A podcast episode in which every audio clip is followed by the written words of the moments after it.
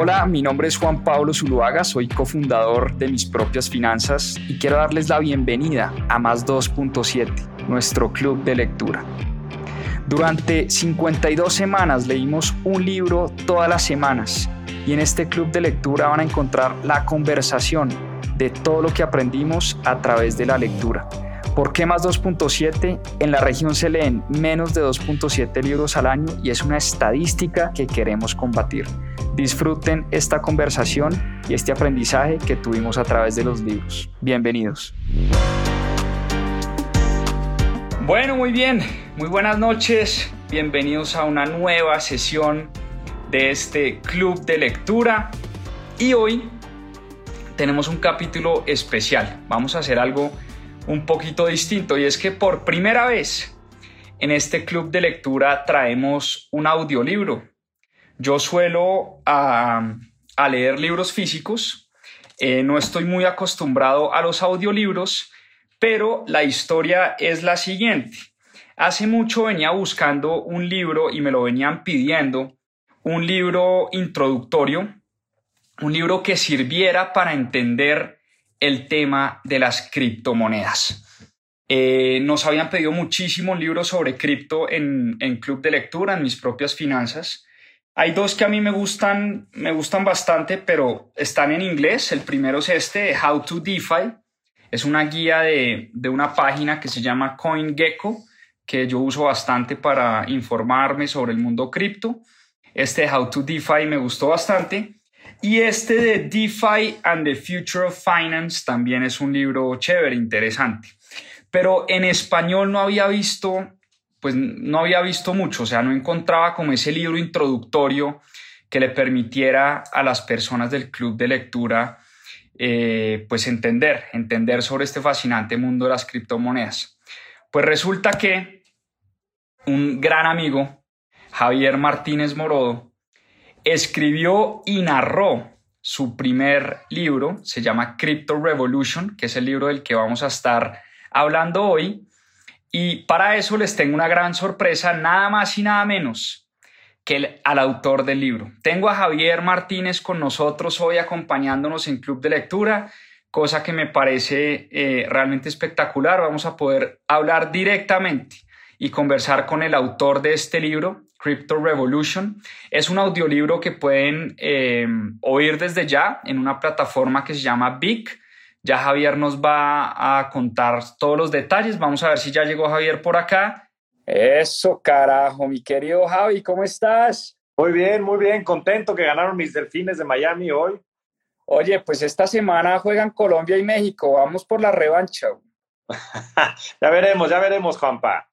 Oye, estoy escribiendo acá el libro del libro, el nombre del libro, Crypto Revolution, el autor y el narrador de este libro, porque realmente es un audiolibro lo que está sacando Javier en este momento, y es un libro para hablar de la revolución que está generando eh, el ecosistema cripto y las criptomonedas en general.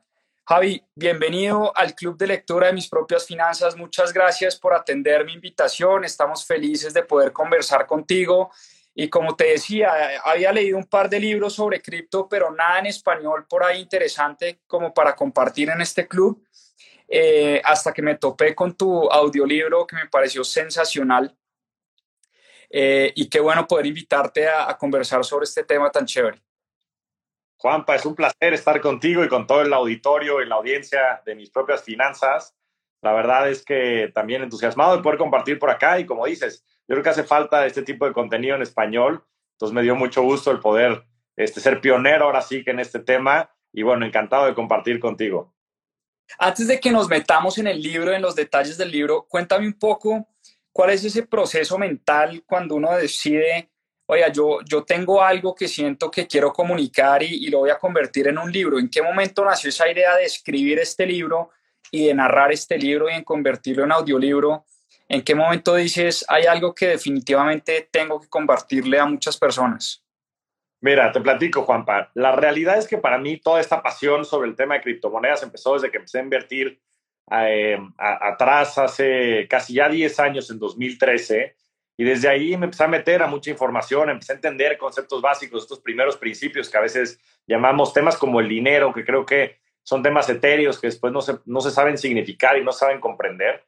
Y por eso mismo lancé mi blog en 2020 para poder comunicar todos estos conceptos que a veces son complejos, que invito a todo el mundo a, a que lo visiten en javiermtzmorodo.com. Y ahí comparto mucho de esta información, sobre todo temas de dinero, de finanzas, de inversiones. Por eso me encanta lo que ustedes están haciendo en, mis propias finanzas, porque creo que es fundamental que podamos explicar con peras y manzanas muchos de estos conceptos que nos impactan en el día a día. En el día a día tenemos cientos de decisiones financieras y hay muchos conceptos que a veces no podemos conceptualizar. Entonces, lancé mi blog en 2020 y desde entonces todas las semanas escribo mucho sobre temas financieros y inversiones y tengo ahí ya decenas de artículos sobre el tema de criptomonedas. Y afortunadamente, después de haber lanzado mi, mi, podcast también en 2021, eh, Rockstars del Dinero, que bueno, estuvimos platicando en la semana, pero para los que no lo conozcan, entren en Spotify también, ahí busquen Rockstars del Dinero. Tengo un montón de capítulos este, sobre finanzas, inversiones, pero específicamente sobre cripto. Y con toda esa información que había recopilado, pues se acercaron conmigo para poder eh, ahora sí que escribir un, bueno, en este caso, eh, escribir un libro para después narrarlo, porque es un formato de audiolibros, en una plataforma increíble que se llama Vic, que le recomiendo mucho, mucho a la gente. De hecho, por aquí les voy a poner en un comentario una liga y los que no conozcan Vic, con esa liga que estoy compartiendo ahorita, pueden tener dos semanas sin costo, 14 eh, días sin costo, y ahí pueden entrar, escuchar todos los audiolibros. Hay audiolibros buenísimos, como de los que más me gustan a mí. De hecho, ahí salen los recomendados por mí. El libro de Sapiens, que me fascina. El libro de From Zero to One, de 0 a 1, de Peter Thiel. Este, otros libros también de autores latinoamericanos, como Los Cuatro Acuerdos, de Miguel Ruiz. En fin, un, sinfín de, audiolibros narrados y la verdad es que es un formato bien cómodo porque también lo puedes eh, escuchar mientras haces ejercicio, mientras vas en el coche. Em, y bueno, de ahí salió, de ahí salió la idea de todo lo que ya había recopilado en el blog y de ahí pues la verdad es que hay mucho material y mucho carnita para empezar a hablar de estos temas y, y bueno, hoy entusiasmado justo de haber lanzado la semana pasada el audiolibro, como dices, es uno de los primeros libros en español en donde se hablan de temas de criptomonedas y mi intención con esto es poderle explicar al mundo allá afuera estos conceptos que creo que van a ser revolucionarios y de ahí el nombre, ¿no? De ahí el nombre de Crypto Revolution. Buenísimo, Javi. Pues ahí tienen, tenemos al autor eh, del libro Crypto Revolution con nosotros. Bueno, Javi, metámonos en el libro. Tú abres este libro eh, hablando sobre la historia del dinero te lo confesé ahora por privado, mi capítulo favorito. A mí me encanta estudiar la historia del dinero, em, pero tú lo haces de manera súper resumida, espectacular, como los hechos importantes de por qué llegamos hasta acá. En esto que estamos viviendo hoy, no solo la revolución cripto, sino tema bancos centrales, macroeconomía, política monetaria y fiscal, o sea, un montón de temas que los resumes en un capítulo fascinante. Hablemos un poco de historia del dinero como tú lo haces, que es resumida, pero los hitos claves en la historia que nos han llevado al punto donde estamos hoy. A ver, empecemos por el concepto básico, ¿no? ¿Qué es el dinero? el dinero es una de las mayores invenciones de la humanidad, es una tecnología que nosotros hemos inventado es una, es, le dicen en, inglés social construct, ¿no? Es una construcción social que hemos generado como sociedad para poder convivir y para poder sobre todo intercambiar valor. El dinero tiene que tener tres aspectos para ser dinero, ¿no? Tiene que ser un resguardo de valor, tiene que ser una medida contable y tiene que ser también un medio con el cual se pueda intercambiar, ¿no? Entonces, teniendo esos tres, o transaccionar, teniendo esos tres factores, todo lo que pueda eh, ser susceptible a ellos es considerado dinero. Y la verdad es que el dinero ha ido cambiando de formas pues, a través de la historia, ¿no? Y, empezamos con, después del trueque, que la verdad es que era muy ineficiente porque no podías dividir una vaca en 100 pedazos para cambiarlo por granos de maíz, por ejemplo. Eh, toda esta tecnología que permitió la especialización en cada uno de los países, en cada una de las regiones, que después, a través de la revolución industrial, a finales del siglo XVIII, permitió todo el auge del capitalismo y toda la abundancia que existe hoy, porque hoy tenemos una riqueza per cápita o por, por, por ser humano en este, país, en este planeta, que es algo que pues hace unos siglos no era ni siquiera concebible. Entonces, Una vez que se desarrolló todo eso, pasamos por monedas acuñadas, hubieron grandes imperios como el Imperio Romano, que también después, gracias al exceso de impresión en ese momento de monedas acuñadas, devaluaron mucho su moneda y llegaron a crisis. Entonces, si tú ves a través de la historia, han habido muchos momentos de auges de imperios, de auges de distintas regiones que han hecho que el, dinero pues llega a puntos especulativos y después caiga súbitamente. A, principios del siglo XIX empezó el dinero respaldado por el oro, eh, con las grandes naciones y los imperios que había todavía en ese entonces, que estuvo vigente hasta la primera mitad del siglo XX. A través de las guerras mundiales, los países tuvieron la necesidad de financiarse, sobre todo los países europeos, y entonces cada uno de ellos, empezando por, por el Reino Unido, empezaron a romper la paridad del oro. Entonces ya no, ya no respaldaba su dinero el oro, ¿no? Y el último de todos estos fue Estados Unidos en 1971, cuando se rompe en, en el acuerdo de Bretton Woods. Y entonces llevamos ahora 50 años en donde el dinero, como lo conocemos, el dinero fiduciario o dinero fiat, no respalda absolutamente nada. Lo cual es bien importante que la gente comprenda, porque todo el mundo en su cabeza piensa que el dinero está respaldado por algo. Pero la realidad es que dinero vale simplemente porque la gente cree que vale eso. No tiene ningún otro sustento. Es una confianza detrás del gobierno, detrás de los bancos centrales, etc.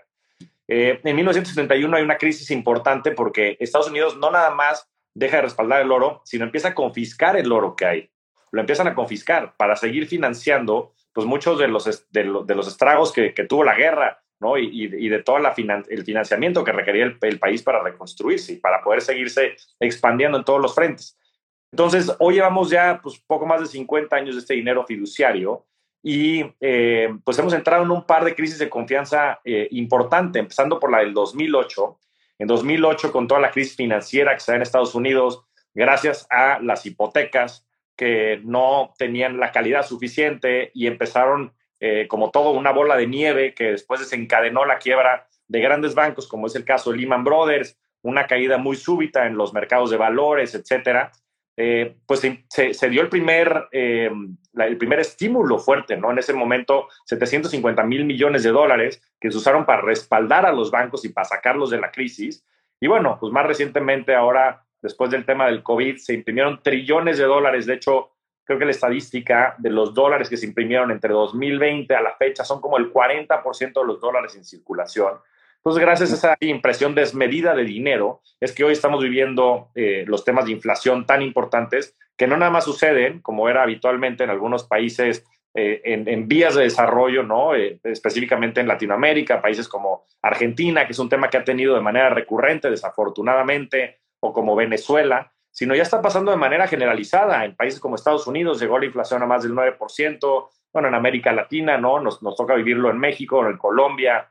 Entonces, es, es, bien importante que entendamos el concepto del dinero como es, ¿no? Como una tecnología que va evolucionando, que, tiene ciertas características que no es que sean ni buenas ni, ni, malas, sino que simplemente las tenemos que comprender para que sobre ello podamos empezar a tomar decisiones. Y bajo este, este contexto, el dinero fiat ha perdido muchísimo valor en el tiempo. De hecho, el dólar americano de 1971 a la fecha ha perdido el 95% del valor, ¿no? El, el, famoso poder de compra que te, un, dólar hace, hace 50 años te, te, ayudaba a comprar 20 veces más de lo, que, de lo que te ayuda a comprar hoy. Y bueno, ni se diga el peso colombiano, el peso mexicano, no, desafortunadamente eh, los argentinos que nos estén acompañando en este foro les toca vivir esto día a día y, y por eso existen pues este, alternativas a este tipo de cosas y creo que es, un marco bien importante el poderlo reconocer para después poder actuar y poder tomar decisiones sabiendo que el dinero tiene esta naturaleza que hace que vaya perdiendo valor en el tiempo. Entonces, lo que tenemos que hacer para contrarrestarlo definitivamente es invertir, porque el que no invierte está perdiendo valor.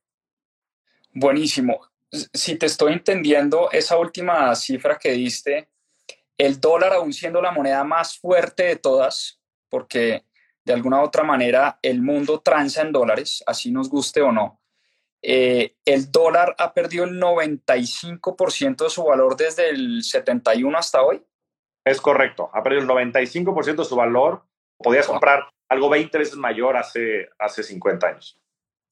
Y yo creo que esa última frase que, que mencionas es muy importante. Entender eso es clave porque eso lo único que nos hace es preguntarnos, ok, si mi dinero va a perder valor primero yo en qué voy a ahorrar, en qué tipo de dinero quiero ahorrar, pero no solo ahorrar, porque sé que si ahorro simplemente en dólares, seguramente mi dinero va a perder poder adquisitivo en el tiempo, por lo menos el 10% este año.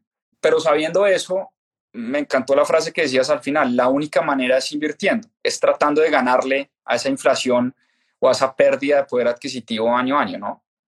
Así es, es la única manera. O sea, el, dinero se devalúa año con año, contra sí mismo. O sea, por supuesto, contra otras divisas y como dices, nosotros tenemos ya como marco de referencia el dólar. El dólar es la moneda dominante, es la reserva de valor. Inclusive las reservas internacionales de muchos de los países están invertidas en dólares. Pero el dólar pierde este valor. Y no nada más pierde el valor de la inflación. También hay que entender eso. O sea, la inflación es una canasta de bienes y servicios básica que existe en cada uno de los países, es un indicador. Y hoy ya estamos perdiendo, como decías, casi el 10%. Entonces, el dinero que tenemos hoy vale 10% menos de lo que valía hace un año.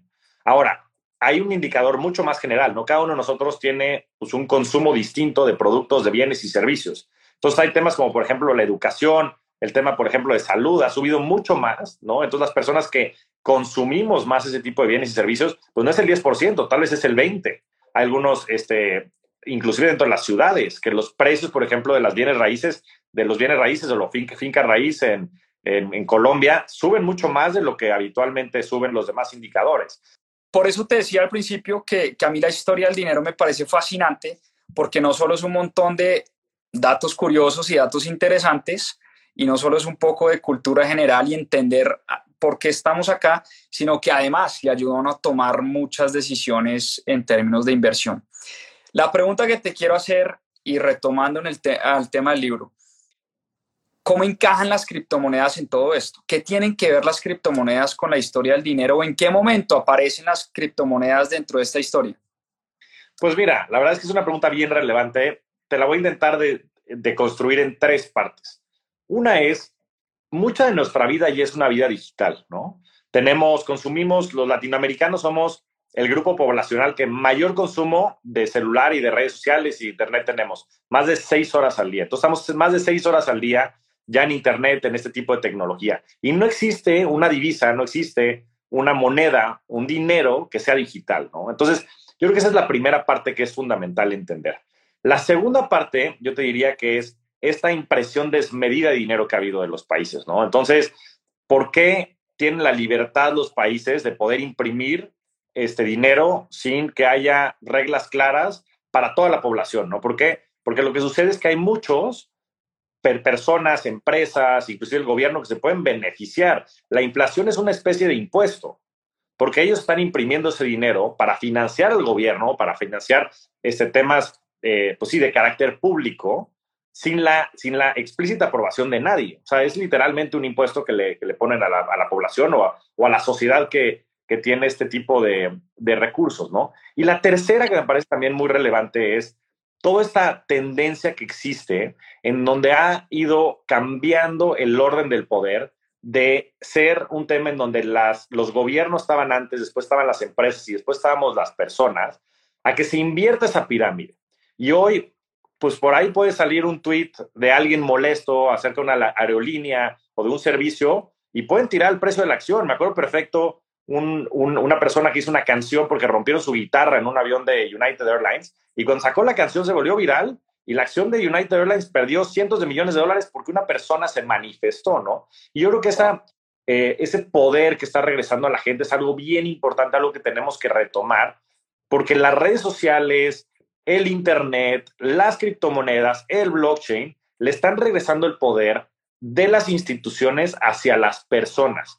Y, esa, y eso me parece fundamental, ¿no? Yo creo que ustedes en mis propias finanzas son un gran ejemplo de ello, ¿no? Ustedes ya están generando desde, desde una iniciativa propia, desde un sueño que tuvieron, una plataforma en donde están educando a miles de personas, ¿no? Y yo creo que a través de educar a la gente es que vamos a, a hacer que todo el mundo pueda retomar este poder junto con la tecnología para poder actuar con dinero que dependa de nosotros, que no necesites intermediarios en el blockchain, en cripto, no necesitas intermediarios para hacer transacciones. No estamos a Visa, Mastercard, American Express, al gobierno de Estados Unidos, de México, de Colombia. Lo podemos hacer de persona a persona. Segundo, un dinero de Internet.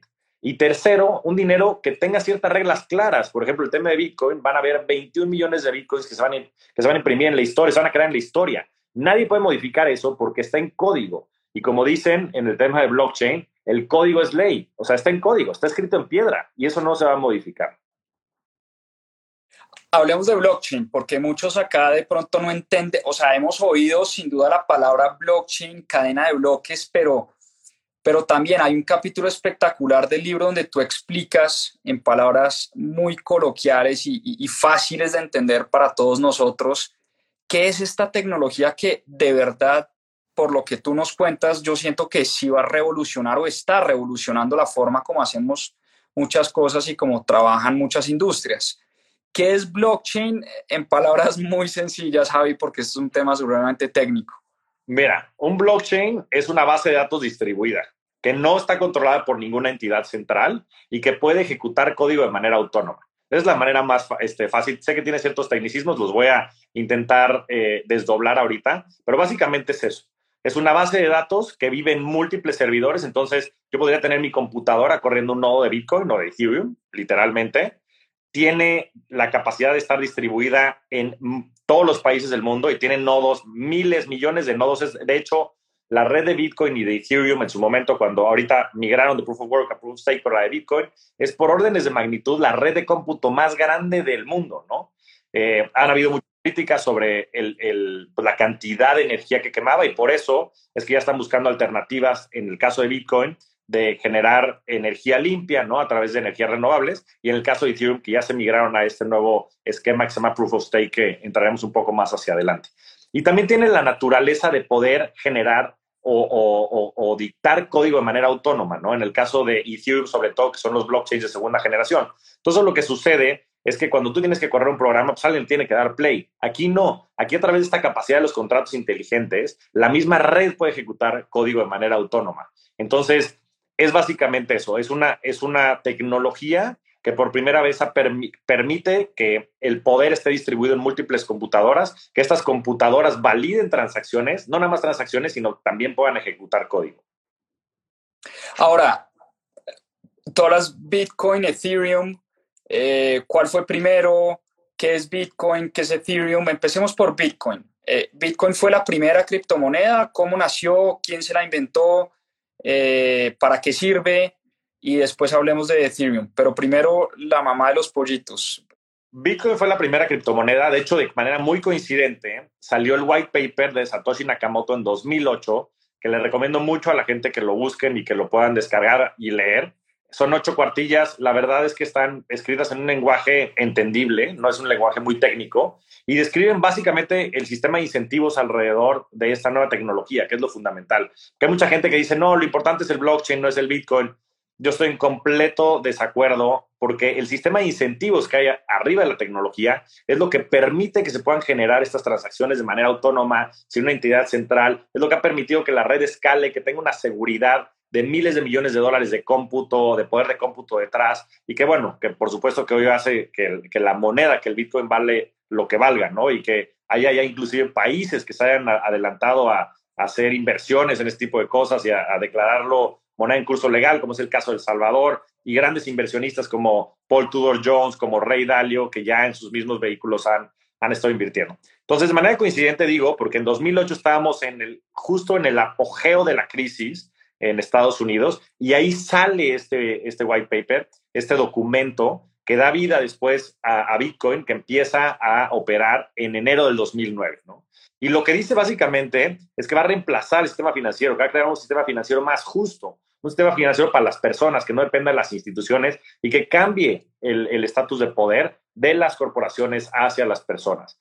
Entonces, eso es lo que es Bitcoin. Bitcoin es un blockchain de primera generación. Esto lo que quiere decir es que tiene funcionalidad limitada. Puedes hacer transacciones simplemente, puedes pasar, yo te puedo pasar ciertos bitcoins y tú me los puedes regresar y guarda todas las transacciones y guarda todos los balances dentro de esta base de datos en una cadena de bloques. Entonces, cada vez que se giran ciertas transacciones, son cada, cerca de 10 minutos, se inserta un nuevo bloque dentro de la cadena y los bloques hacia atrás son inmutables. Entonces, eso le da muchísimas características de seguridad, de transparencia, de eh, acceso a las personas que están alrededor y por eso creo que puede ser un mejor resguardo de valor, un mejor dinero digital, ya que tampoco está circunscrito a ninguna jurisdicción. No es dinero pues ni mexicano, ni argentino, ni colombiano, ni americano, es un dinero nativo de Internet y es un dinero creado y ejecutado por las mismas personas. Y entiendo que hay un sistema de incentivos espectacular que hace que las mismas personas, computadores, nodos, mineros, que, que los mineros al final son computadores validando transacciones, em, ese sistema de incentivos hace que la misma red cuide la red y que en la medida en que a la red le vaya bien, a esas personas les va a ir bien y a todo el mundo le va a ir bien. O sea, hay como un, hay un sistema de incentivos supremamente claro detrás de Bitcoin que, que ya nos vas a explicar. Y te quería preguntar, eh, ¿por qué dicen varios que, que, Bitcoin es oro digital? ¿A qué se refieren con este concepto de, del oro digital? O sea, Bitcoin puede llegar a reemplazar al oro como, si se quiere, la, forma más pura de dinero que jamás haya existido, como, como dicen muchos, o, tú no lo crees así? Yo tengo certeza absoluta de que eso va a suceder, Juanpa. Te voy a ah, explicar. Voy a empezar antes por el tema de los mineros y el sistema de incentivos. Hay una parte tecnológica que es fundamental, que es esta base de datos distribuida que puede ejecutar código de manera autónoma, pero mucho también de la genialidad de Satoshi fue crear un sistema de incentivos, mucho basado en la teoría de juegos, que permita que todos los agentes del sistema salgan beneficiados. Entonces, ¿qué sucede? La manera en la que se validan estas transacciones, como decíamos, hay millones de computadoras conectadas y todos están intentando descifrar un algoritmo. Y cuando uno la descifra, entonces tiene la posibilidad de generar un nuevo bloque que después validan entre todos, ya que si el 51% de la red valida esa transacción, se sigue sobre esa cadena, ¿no? Entonces, la persona que, o, la computadora que gana este incentivo, pues por supuesto que tiene el, el, incentivo, el, incentivo, valga la redundancia, de actuar en, buena fe, ¿no? ¿Por qué? Porque pues, está teniendo un ingreso en esa, en esa divisa, en esa moneda. Y después los participantes alrededor tienes incentivos de seguir invirtiendo en poder de cómputo. ¿Por qué? Porque el valor de la moneda de Bitcoin sube, ¿no? Entonces, lo que hace es que haya más computadoras, al haber más computadoras hay más seguridad y por supuesto que también la gente que tiene estos Bitcoins y que empieza a transaccionar con ellos, cuando empieza, cuando tienes algo, pues, tu incentivo es salir a, como decimos en México, a cacarearlo, a decir a la gente a tu alrededor, pues que eso es algo revolucionario y que debe de, ser parte de todo, ¿no? de su sistema de, de pagos, este, resguardo de valor, en fin, ¿no? Entonces, está, alinea a todos los agentes alrededor para que esto sea exitoso. Ahora, hubo un debate muy fuerte allá atrás, desde 2015, 16, en donde empezaron a ver que la red de Bitcoin no estaba escalando para poder ser un sistema de pagos, ¿no? ¿Por qué? Porque cuando es un sistema de pagos lo que necesitas es poder generar muchísimas transacciones por segundo. Entonces, eh, pues hubo un debate muy fuerte, sobre todo de dos grupos importantes, que terminó el desenlace en 2017 haciendo un fork de Bitcoin. ¿Qué quiere decir un fork? Que el código, eh, la cadena de bloques se dividió en dos. Unos que querían aumentar la capacidad de almacenamiento de los bloques con la intención de que fuera un sistema de pagos. Entonces se creó en ese momento Bitcoin Cash. Esto, si no mal recuerdo, fue en febrero del 2017. Y la cadena este, normal, Bitcoin Core, se mantuvo como Bitcoin y es la que ha generado todo este valor, ¿no? El Bitcoin que hoy conocemos es ese, esa cadena que se siguió, este grupo de desarrolladores de todo, de mineros y de personas que tenemos los Bitcoins, que se siguieron por ese mismo camino. Y lo que se estableció desde entonces, y lo que se ha seguido, eh, pues sí, promoviendo, es que Bitcoin no sea una, un medio de transacción, sino que sea un resguardo de valor, que pueda ser una suerte de oro digital que le permita a la gente justo resguardar el valor en una divisa que no vaya a ser sujeta a esta devaluación que hablábamos, ¿no? Regresando a la historia del dinero y conectando eso es, nosotros queremos tener lo que dicen ellos como hard money, ¿no? Dinero duro. Queremos tener un dinero que no esté sujeto a las devaluaciones que hay incentivadas por los bancos centrales de cada uno de los países. Queremos tener un dinero que esté resguardado por todo este poder de cómputo, que son miles de millones de dólares de infraestructura tecnológica. Queremos tener un dinero que no esté expensas de que un gobierno te lo pueda quitar o que una institución te lo pueda quitar, ¿no? Es algo que le llaman censorship resistance o resistente a la, censura. Em, y entonces, pues la visión de Bitcoin ha sido, no vamos a meterle mucho en temas de innovación, no pretendemos que esto vaya a cambiar el mundo y ni a revolucionar el sistema de pagos, ni el sistema de comercio electrónico, ni mucho menos. Lo que queremos es tener el dinero más duro y más puro que Internet pueda tener y que sea y que funja con, con temas globales, ¿no? Porque cuando te pones a analizar por qué las reservas internacionales de los países están en dólares, pues no hace mucho sentido. O sea, hay, hay conflictos potenciales, ¿no? Desde el punto de vista de conflictos de interés, ¿no? Eh, de que Estados Unidos pues tiene mucho poder dentro de la economía global y lo que pretende Bitcoin es justo eso, es tener un dinero puro, que no dependa de ninguna jurisdicción, que sea de persona a persona y que sea, eh, pues sí, el oro digital de nuestra era. Ahora, mucha gente dice, bueno, pero el oro pues tiene miles de millones de, bueno, miles de millones, no, miles de años existiendo y siendo un resguardo de valor. Y sí, por supuesto, eh, es algo que tiene mucha historia y es algo muy romántico, pero la gente joven está comprando bitcoins y no está comprando dólares. Y como decía un famoso científico hace mucho tiempo, la innovación pasa una muerte a la vez. Y pues desafortunadamente nuestra gente querida, grande, pues dejarán el mundo en algún este, punto de la historia y los que gobernarán será la gente joven, ¿no? Y la gente joven pues ya está inmersa en estos temas tecnológicos y seguramente será mucho más ad hoc al Bitcoin. Y si la, y a reemplazar hoy, el oro vale 10 trillones de dólares en valor, las reservas probadas de oro, y Bitcoin vale cerca de 350, 400 mil millones. Entonces, podrías hacer 50 veces tu dinero si es que eso se llegara a materializar. Si te estoy entendiendo bien, Bitcoin es una red y está de alguna manera reemplazando la forma más pura de dinero, que en este caso es el oro, pero tiene las, o, más bien, no tiene las malas características que sí tiene el oro. Por ejemplo, no es democrático. O sea, vaya uno a comprar un lingote de oro, ¿a quién se lo compras? ¿Con quién? ¿Cuánto dinero necesitas? ¿No? Eh, ¿Cómo transportas oro? Tú no puedes, yo no puedo viajar a Miami a ver un partido de, tus eh, queridos delfines, eh, pues con lingotes de oro en, la maleta, ¿no? en cambio, pues Bitcoin lo llevo en mi celular. Entonces hay, hay como ciertas características, entiendo yo, que hacen que sea una forma más pura de dinero. Pero lo que también te estoy entendiendo, aunque hoy se puede, Bitcoin tampoco es muy eficiente como para comprar el café en Starbucks o para comprar la empanada en la tienda de la esquina, o sea, como que tampoco funciona para eso. Eh, que no es lo que pues tampoco es la idea. La idea es que sea un, un, medio de ahorro y no como el medio de pago más eficiente. Pues para eso está Visa, Mastercard, las tarjetas de crédito, otro tipo de sistemas de pago, ¿no? Correcto. Y además están ya generando nueva tecnología. Hay un, hay, hay un protocolo este, de estos que le llaman ya Layers 2 o, pues sí, de segundo nivel, que se llama Lightning Network, la red de, de Lightning, que lo que permite es justo eso, es que puedas tú transaccionar de manera libre e instantánea con bitcoins, ¿no? Y lo que, lo que está generando es que genera como redes alternas que están conectadas a Bitcoin de cierta manera que no necesitan validar con el blockchain central de, de Bitcoin cada vez que se hace una transacción, ¿no?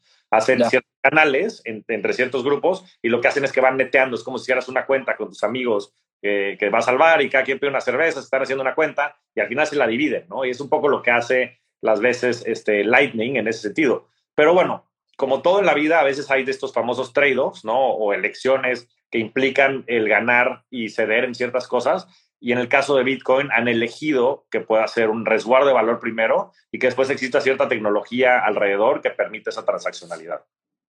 Flaco, Ethereum, ¿qué es? ¿Cuándo nace? ¿Por qué nace? ¿Para qué sirve? ¿Por qué está tan famoso y tan de moda últimamente? Mira, empiezo por confesarte que soy un fanático de Ethereum. Me parece que lo que están haciendo es revolucionario y, bueno, yo en lo personal creo que tiene más potencial, ¿no? Y, voy a dar mis argumentos al respecto. Y bueno, este, con el paréntesis, siempre importante decir que nada de lo que comentemos aquí es una recomendación de inversión. Em, pero lo que sucede con, con Ethereum es fundada por Vitalik Buterin, 2014. Vitalik es un ferviente seguidor de Bitcoin y desarrollador. intentó muchas veces hablar con los este, desarrolladores clave del equipo diciendo que tenía esta visión de que sobre los blockchains se podría generar mucho más que simplemente un dinero de la era digital. En fin, no, no, no fructificaron esas pláticas y decidió lanzar Ethereum junto con otro grupo de personas muy brillantes como Gavin Wood, quien es hoy quien lidera el proyecto de Polkadot, entre otros muchos, ¿no? Joseph Lubin, que lleva el Ethereum Foundation, en fin. Lanzan Ethereum en 2014 como un blockchain de segunda generación pues además de todas las capacidades que tiene para hacer transacciones monetarias, le meten la capacidad de ejecutar contratos inteligentes. ¿Y qué es un contrato inteligente? Es muy sencillo. Es simplemente el principio de la lógica. Es, si pasa esto, entonces haz esto, ¿no? Es el if this, then that. Entonces, ¿qué sucede? El ejemplo creo que más fácil de, platicar es por ejemplo, cuando ahora que, que juega en México contra Colombia, Juanpa.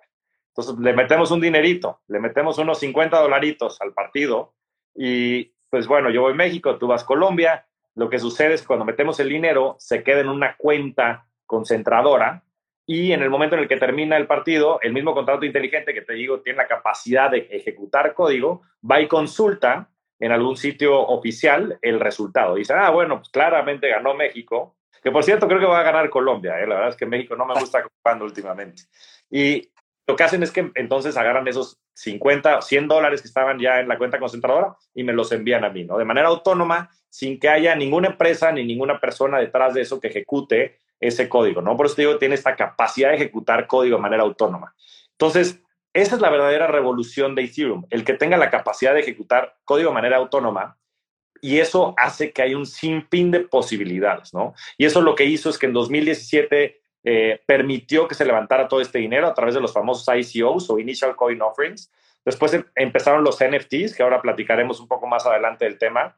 Y eh, pues bueno, ahora ha, ha, existido toda la proliferación, sobre todo de este ecosistema financiero descentralizado o, o DeFi, ¿no? Decentralized Finance. Entonces, ha permitido todo eso y además de esa capa capacidad de contratos inteligentes, Ethereum ha ido más allá y han estado muy eh, cercanos al tema de la innovación. Ahora hicieron la migración de Proof of Work, que es a través de mineros que tienen estas computadoras ¿no? y que consumen mucha energía, a temas de Proof of Stake, en donde más bien es las personas con sus mismas monedas los que están haciendo estas validaciones, ¿no? estos nodos, eh, en fin, ¿no? Entonces han tenido, digamos que un, un acercamiento mucho más innovador, mucho más este, pues, sí, agresivo en ese sentido, cuando Bitcoin ha sido mucho más conservador, ¿no? Entonces, eh, pues yo creo que pues el tamaño de las posibilidades de Ethereum es mucho mayor. Si bien Bitcoin se puede, pues digamos, comer al oro digital, ¿no? Y pudiera tener ese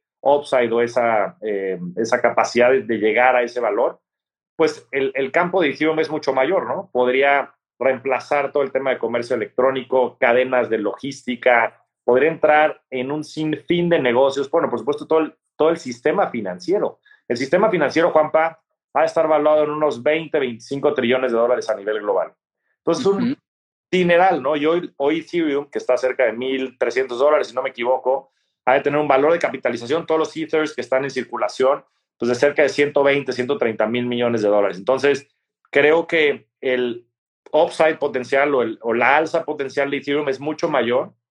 Eh, claro que probablemente junto con ello también la volatilidad, pero simplemente el tamaño, el tamaño del mercado y el tamaño del impacto de lo que puede generar Ethereum, pues es, es órdenes de magnitud mayor al de Bitcoin. O sea, si te estoy entendiendo, Ethereum eh, es un blockchain, es una tecnología que permite que sobre ella se creen cosas distintas, como una especie de sistema operativo que está permitiendo que se creen NFTs, que se creen eh, decentralized applications, que se creen los famosos, eh, las monedas estables o los stable coins, eh, no sé, los, los miquitos estos, los board apes, eh, que son, se volvieron tan famosos hace, hace un tiempo, en fin, como sobre esta tecnología, tú me corriges si estoy diciendo alguna, alguna burrada, por favor.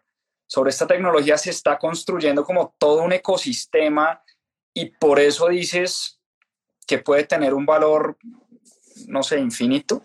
¿Es más o menos así la idea o...? Correcto, correcto. Es como si pudiéramos construir sobre Internet y pudiéramos monetizar Internet. Hoy, ¿cuántos negocios hay construidos sobre Internet? No te menciono unos, digo, a ver si te suenan. Google, Amazon. Inclusive Apple, ¿no? O sea, las empresas más grandes del mundo están construidas sobre Internet.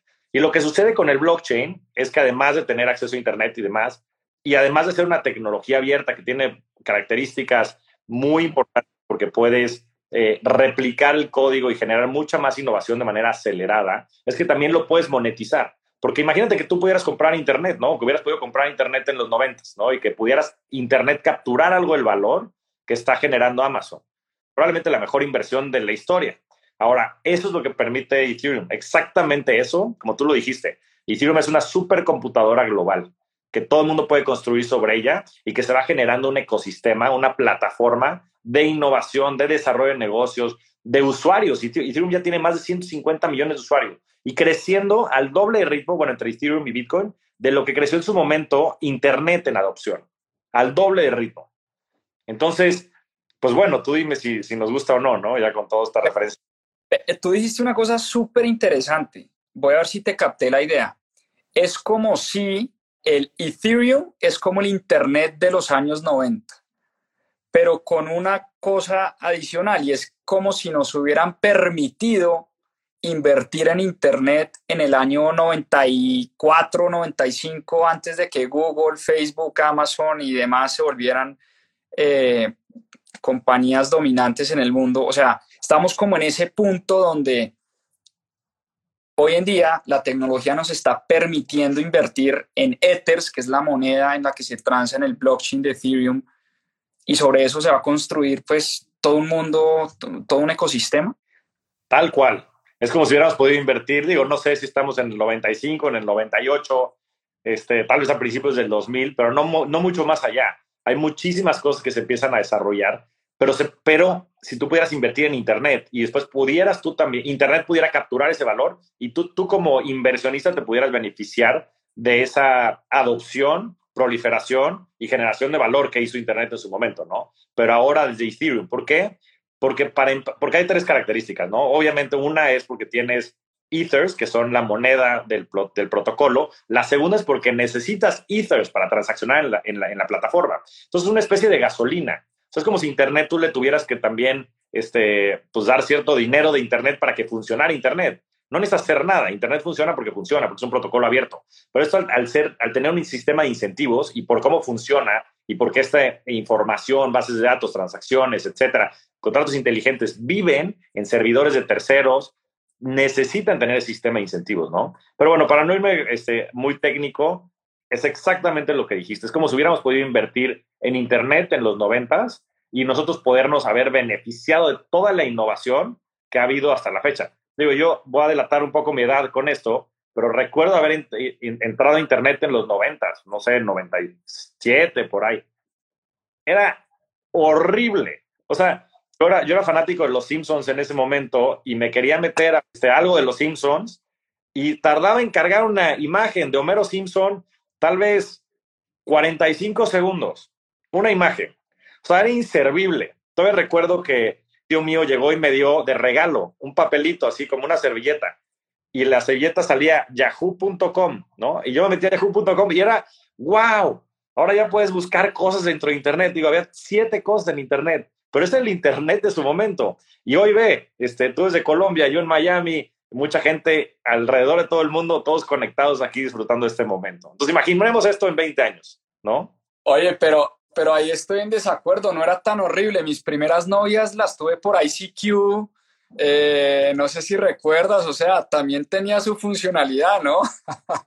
ICQ ya fue más adelante, fue como en el 99, 2000. La, es, es, es rápida. Buenísimo, buenísimo. Oye, flaco, pues me crucificarían acá en este club de lectura si no trato de meterme en tu mente desde el punto de vista de la inversión en criptomonedas. Es decir, cómo invierte Javier Martínez Morodo y hago el disclaimer así de grande y él ya lo dijo, aquí no es recomendación de inversión, simplemente si estás abierto y por supuesto no quiero hacerte ninguna pregunta incómoda ni más faltaba, pero cómo invierte Javier Martínez en este ecosistema, qué porcentaje de su... Empecemos por la primera, ¿qué porcentaje de tu patrimonio, del patrimonio de tu familia, está invertido en cripto? A ver, esa es, una pregunta que creo que requiere un poquito de contexto. Como yo les mencionaba, desde 2013 he invertido, he tenido la suerte y la fortuna este, de invertir en protocolos con mucho éxito. Entonces, pues la verdad es que de lo que yo le metía a este eh, nuevo tipo de activo a lo que hoy es, es, es algo representativo, ¿no? Habiendo dicho eso, yo, eh, yo estimo que más o menos el 70% de mi, de, mi, de mi, patrimonio está invertido en criptomonedas o, eh, pues sí, en empresas que están directamente asociadas a las criptomonedas, ¿no? A esta industria. Ahora, yo la verdad es que creo que sobre todo la gente eh, joven, gente que tenga, por supuesto, un plazo de por lo menos cinco años, más de cinco años, idealmente más de 10, debiera de tener, pues, está lo mucho el 10% de su patrimonio en este tipo de activos. ¿Por qué? Porque la volatilidad es muy fuerte. Yo ya he pasado por tres crisis, la del 2013, la del 2017 y la de ahora, en donde las criptomonedas han caído más de 80, en, a en algunos casos más de 90%. Y El dinero no es para hacernos ricos, es para ser libres. Por favor, escuchen lo que todo el mundo tenga en la cabeza. Es para que ustedes tengan paz mental, para que ustedes puedan irse de viaje. No es para que ustedes el día de mañana se puedan comprar cosas que no los van a hacer felices. Es para que tengan libertad. Entonces, con eso este, dicho, eh, que creo que siempre es bien importante, pues vale la pena contextualizar mi situación como algo excepcional.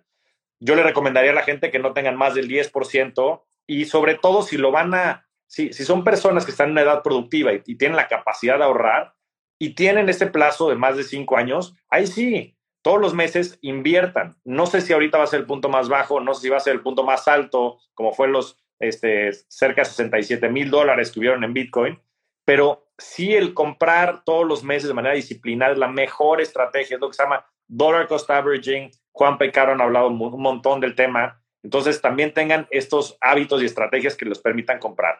Ah, eh, y como bien dice eh, Nassim Nicolás Taleb, eh, no hay que decir, o sea, más que yo decirles qué es lo que opino, como bien me preguntó Juanpa, es enséñame lo que tienes en tu portafolio. Entonces, les voy a platicar de mi portafolio de inversiones.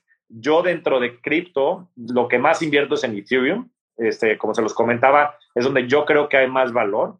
Entonces, Ethereum va a ser pues, cerca del, del, 40 y el 50% del dinero que tengo invertido a través de criptomonedas. El segundo es Bitcoin. Bitcoin ha de ser cerca del 20% de, de la exposición que tengo. El tercero es Avalanche. Avalanche es un protocolo que en su momento eh, decían que iba a ser un Ethereum killer. La realidad es que no hay Ethereum killers. Yo creo que muchos de estos protocolos o blockchains de segunda, de segunda generación van a coexistir entre ellos. Ya existen muchísimas redes de interoperabilidad. Entonces, Avalanche es uno de estos. Uno que la verdad es que ha tenido un desempeño este, fenomenal. Eh, el ICO o, empezó a cotizar la moneda en 50 centavos, hoy está en 16 o 18 por ahí, llegó hasta más de 100 dólares, pero como les digo, toda esta tecnología y todas estas monedas es como el Internet de los 90, o sea, estos periodos de, de ciclos al, al, alza y a la baja van a permanecer. Y después el otro 20% más o menos son múltiples protocolos, sobre todo DeFi, a mí el sector de DeFi, Decentralized Finance, me gusta mucho, me gustan mucho eh, proyectos como AVE o como Uniswap, que me parece que tienen grandes equipos y que están generando eh, muchísima innovación. Y, creo, que, creo que va a haber muchísimo valor detrás de eso, ¿no? Y tengo también, pues, algo de, por supuesto, de dinero en stablecoins. A mí me parece que las stablecoins son una gran manera de, ahorrar en dólares y de invertirlos. Los invierto a través de múltiples protocolos, en algunas plataformas, inclusive en donde también pagan este, este pues, rendimiento, ¿no? Como es el caso de Bitso, por ejemplo, en Bitso Plus.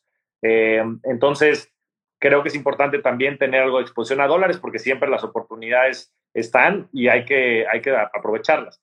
Nada más como un dato curioso, porque creo que es importante que la gente lo sepa. La acción de Amazon, la acción de Amazon que hoy vale cerca de 1.2 trillones de dólares.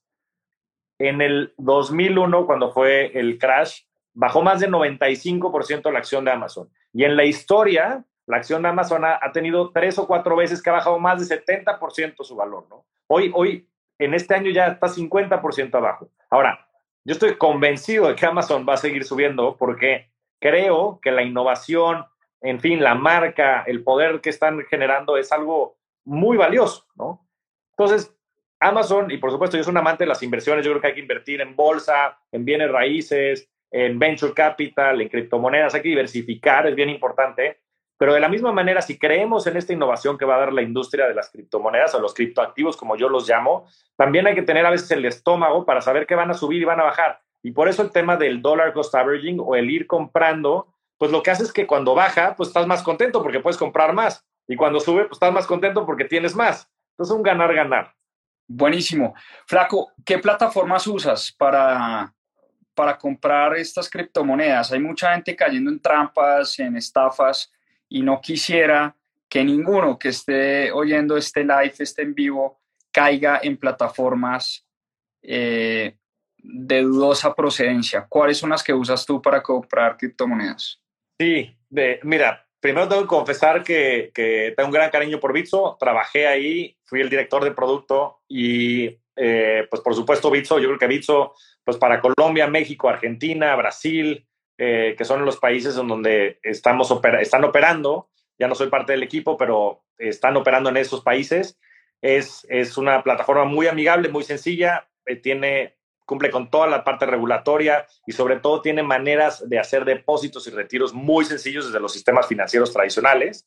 Entonces, Bitso es una de las que utilizo y las otras dos son Binance y FTX. Me parecen esas tres las, las mejores desde mi punto de vista. Bitso, Binance y FTX, FTX, ¿correcto? Y FTX, correcto. Clarísimo. Flaco, eh, Finalmente, ¿dónde podemos escuchar tu libro? Es un audiolibro. ¿Dónde podemos conseguirlo? ¿Cómo descargamos el audiolibro? Además, les confieso que en esta hora de club de lectura es imposible hablar de todo el contenido que está en el libro. Me salté un montón de preguntas. Eh, el flaco habla sobre Solana, Polkadot, Avalanche, Board Apes, NFTs, eh, los criptoactivos como tal, el tema de blockchain lo explica de manera espectacular, o sea, de verdad, de verdad, de verdad, supremamente recomendado, además súper amigable de, oír, eh, creo que dura una hora, hora y media, si no estoy mal la narración, es, es divertidísimo. ¿Dónde podemos descargar tu libro, Flaco? Sí, eh, lo pueden descargar en Vic. Este, ahorita les volvemos a compartir la liga. Eh, es una plataforma de audiolibros, también de una muy buena amiga que se llama Pamela Valdés, que es una rockstar. Este, la verdad, hay que invertir también en gente en Latinoamérica y gente que está ayudando a que avancemos y a que generemos innovación. Entonces, en Vic la pueden descargar la aplicación y ahorita compartimos por aquí una liga en donde les van a regalar dos semanas gratis. Hay un montón de libros que pueden escuchar en la plataforma. Como dice ella, escuchar es el nuevo leer y la verdad es que es fascinante, está padrísima la plataforma. Entren, escuchen el libro, dura una hora está fácil, hay mucha síntesis dentro de la, información y dentro del contenido y espero que lo, que lo disfruten. Bueno, lo que voy a hacer es lo siguiente, saliendo del en vivo, voy a poner una historia con la liga o con el link eh, para que puedan descargar eh, Vic, que es la aplicación. Entiendo que tiene uno unas semanas gratis, pues para que la prueben, ¿no? Creo que es así, ¿no? Tú me corriges. El caso es que por lo menos aprovechen las semanas gratis, hoy en el libro del flaco y ya si quieren continuar con Vic, continúan o no. Pero, pero descarguen su libro que es realmente espectacular y muchas cosas se nos quedaron por fuera. No quería tampoco tirarme todo el autolibro, ¿no? Sino que también dejar espacio para, para que las personas vayan y lo descarguen. Mi querido Flacripto, no hablamos de tu apago, ¿no? Eh, un placer, como siempre, hablar contigo. Es, es una verdadera delicia, un verdadero placer aprender de, de ti, aprender de todo lo que nos tienes para enseñar sobre este tema, las criptomonedas y las finanzas. Así que bueno, nos vemos en una próxima oportunidad, nos vemos en el reto de cero a inversionista élite y te espero la otra semana por acá en Colombia. Gracias, estimado Juanpa, me da gusto visitarte por allá en Colombia y gracias a todos los que se tomaron el tiempo de acompañarnos aquí en el live y inscríbase al reto. Nos vemos por allá. Un fuerte abrazo. A seguir aprendiendo. Nos vemos pronto. Chao, un abrazo. Muchas gracias por acompañarnos en este capítulo de Más 2.7. Acá les dejo unos adelantos de lo que se viene en nuestro próximo episodio. A seguir aprendiendo. Crea y divaga de Jeff Bezos. Y es impactante la historia de Amazon, la compañía, con las cartas que escribe Jeff Bezos a todos los accionistas de la compañía.